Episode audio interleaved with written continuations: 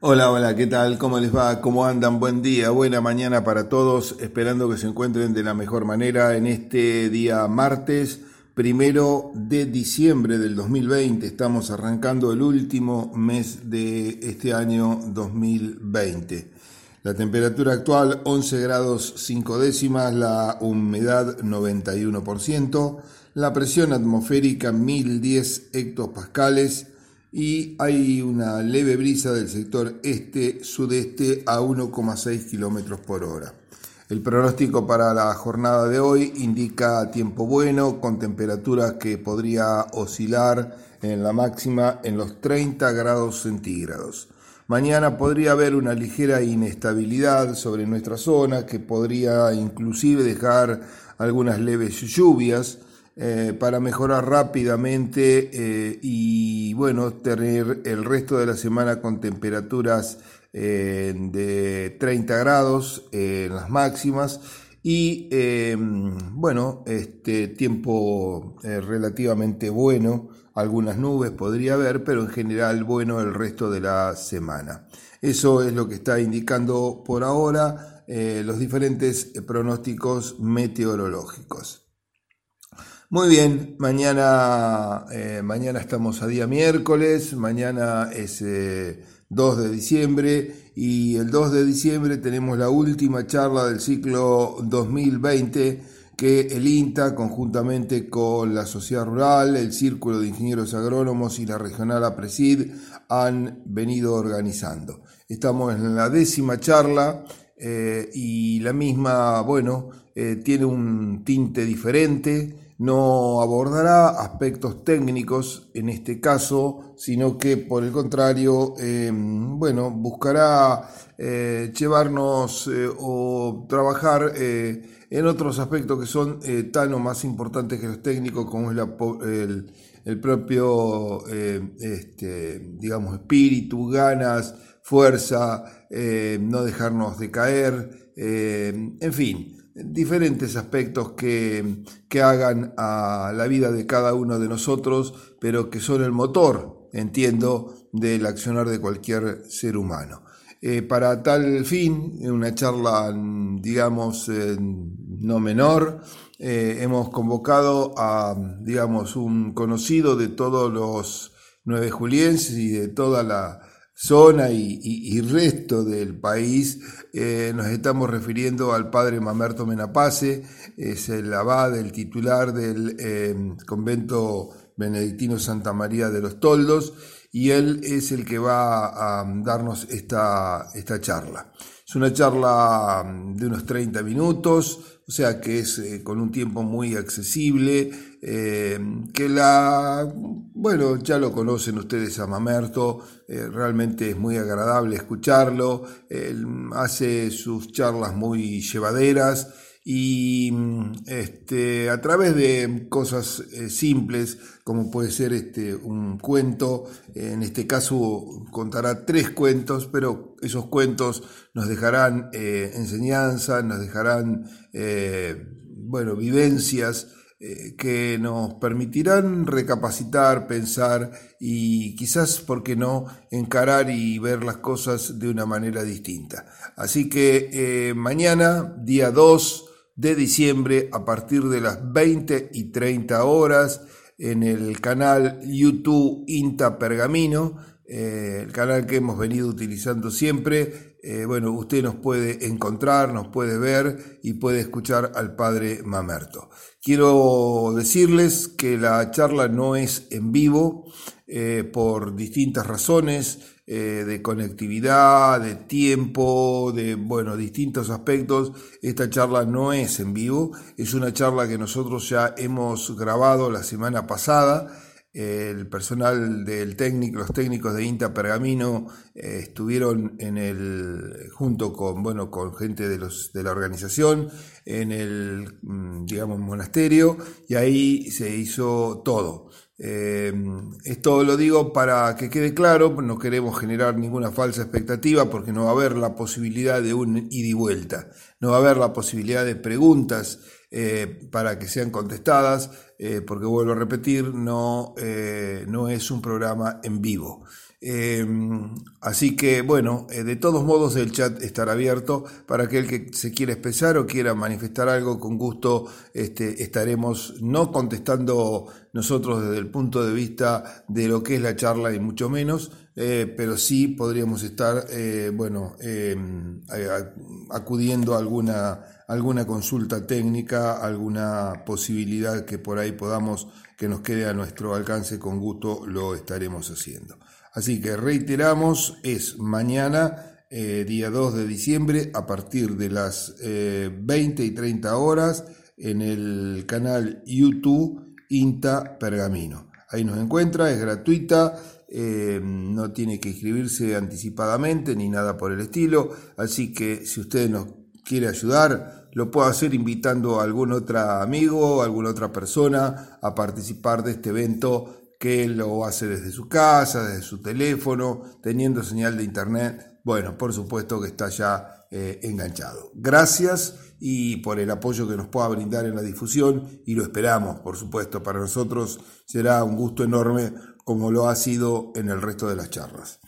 Bien, dejamos eh, por ahora de lado esto y mm, estaba leyendo, mm, siguiendo digamos, no con una temática técnica, eh, ahora después la, tomaremos, pero estaba, estaba leyendo las diferencias eh, que tenemos o que hay o que se suscitan en el mundo y que cada vez se hacen más amplias eh, respecto a tiempos pasados.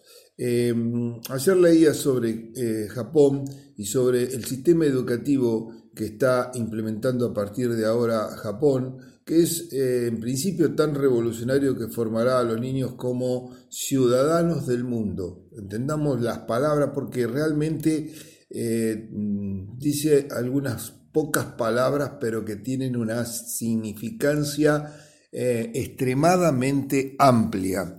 Ciudadanos del mundo, es decir, no japoneses, no como soy un argentino, un japonés. ¿Van a seguir siéndolo? Claro que sí, no cabe duda, pero eso implica desde el punto de vista educativo algo mucho más importante.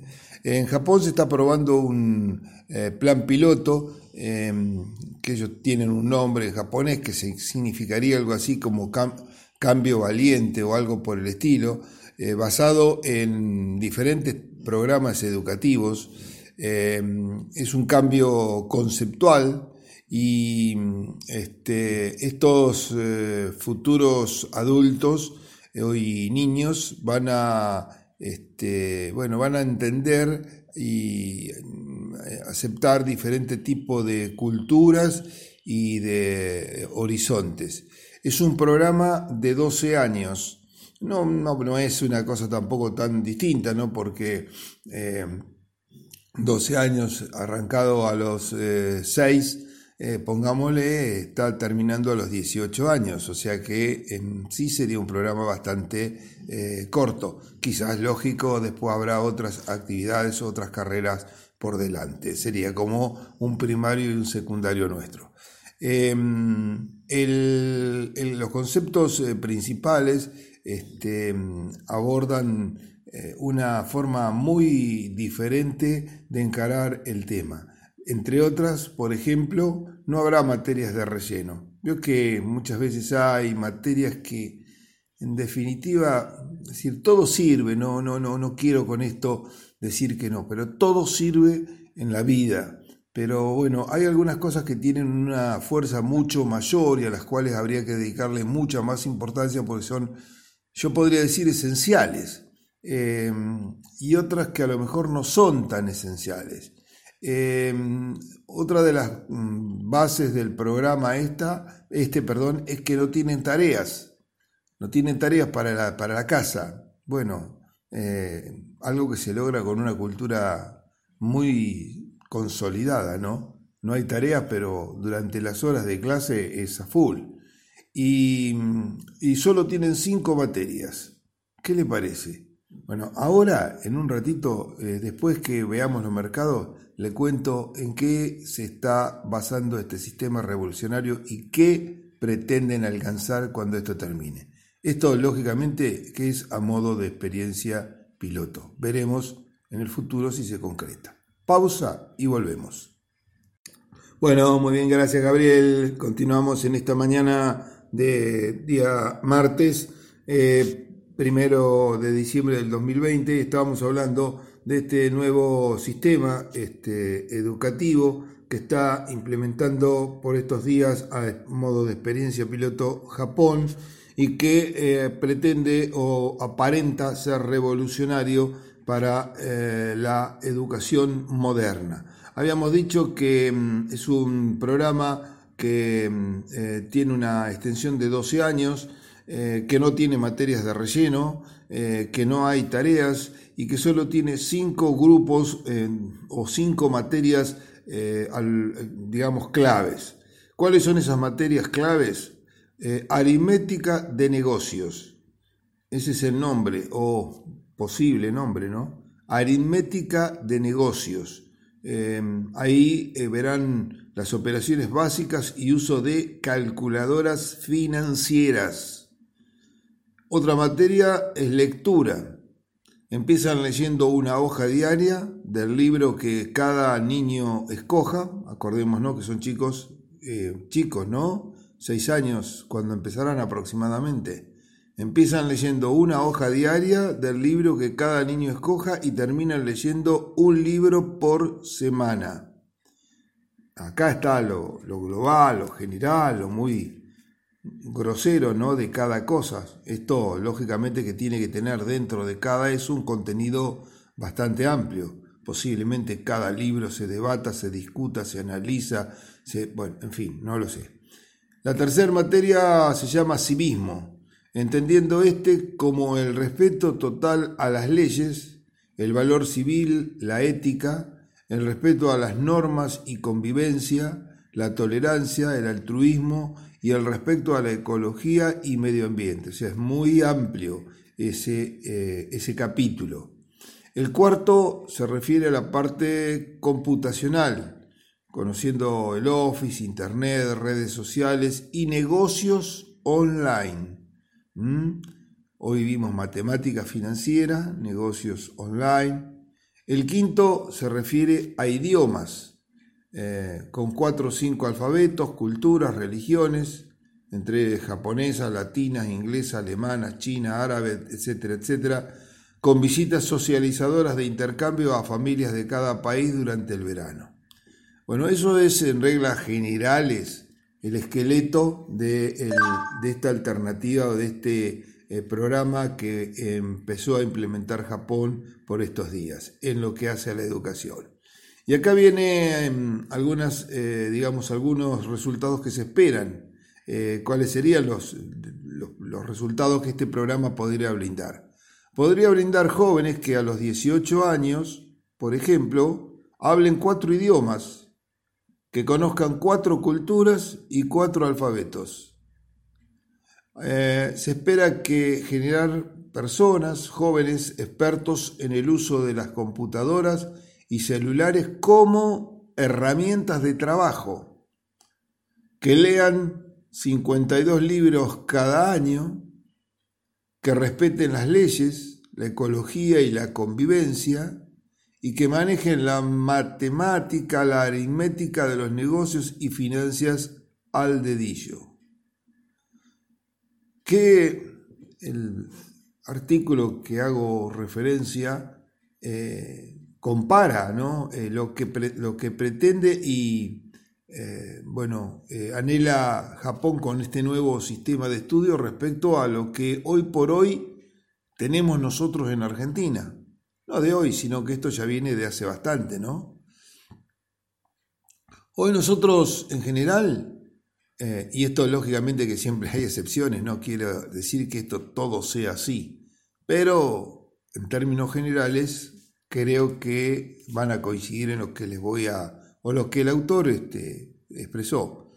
Hoy hay chicos que saben más en nuestro país eh, de, bueno, de moda, de chismes, de la farándula, eh, se conocen los nombres al dedicio de cada uno, de jugadores de fútbol, de, en fin, de, más que de historia, de literatura, de matemática, entre otras cosas. Chicos que hablan español y bueno, español. Un español que hoy está totalmente tergiversado también, o sea que es un nuevo idioma quizás.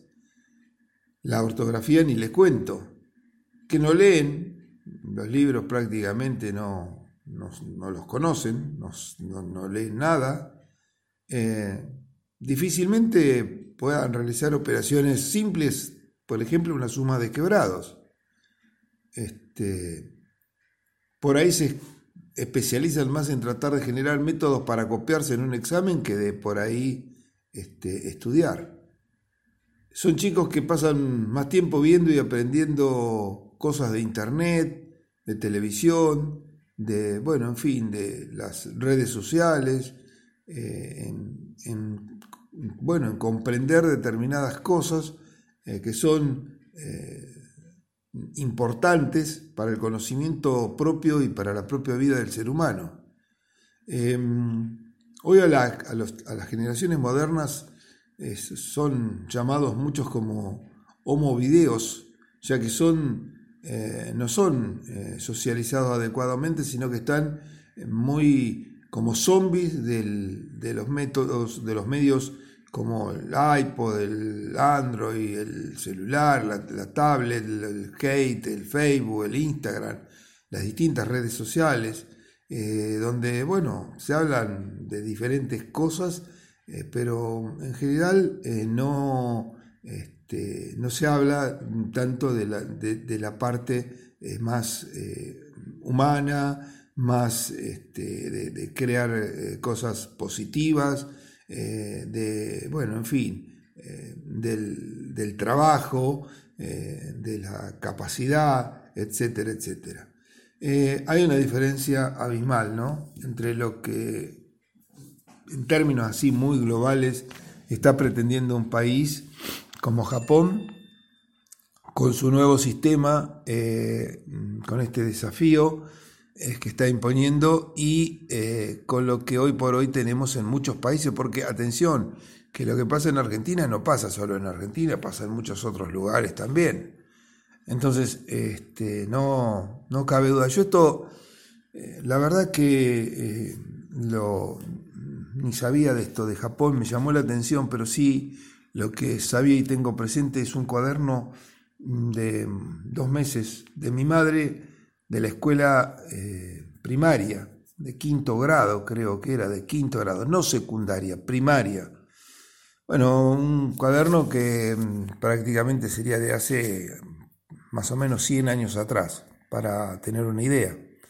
Este, eh, aproximadamente. Mi madre mm, nació en el 17. Este, ya es fallecida, lógicamente. Así que calculémosle cerca de 100 años este, un poco menos, 90, pongámosle para la escuela. Este, y les puedo asegurar que, bueno, ese cuaderno lo conservo eh, realmente eh, porque tiene cosas muy valiosas. Y en ese cuaderno se hacía todo, matemática, física, química, biología, caligrafía, etcétera, etcétera. Y yo les puedo asegurar, y no creo equivocarme, que si tomara un, un problema de los que hay ahí, y juntar a un grupo de estudiantes, inclusive podríamos poner estudiantes universitarios, con un papel, un lápiz y una goma, nada más que eso, que era lo que existía en esa época, le dicto el problema o varios problemas y veamos a ver quién tiene la capacidad de resolverlos. Creo no equivocarme que va a ser difícil que los puedan resolver quinto grado de la escuela primaria de hace 90 años atrás. Bueno, el nivel educativo que tenía Argentina era espectacular, espectacular, reconocido en el mundo entero.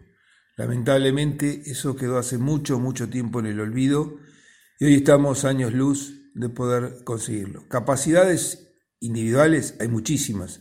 Hay muchas veces que aparecen destacados argentinos en Olimpiadas de distintas disciplinas y ganándolas. Pero cuando vemos el todo, estamos realmente muy, muy lejos. Dios quiera que pueda cambiar.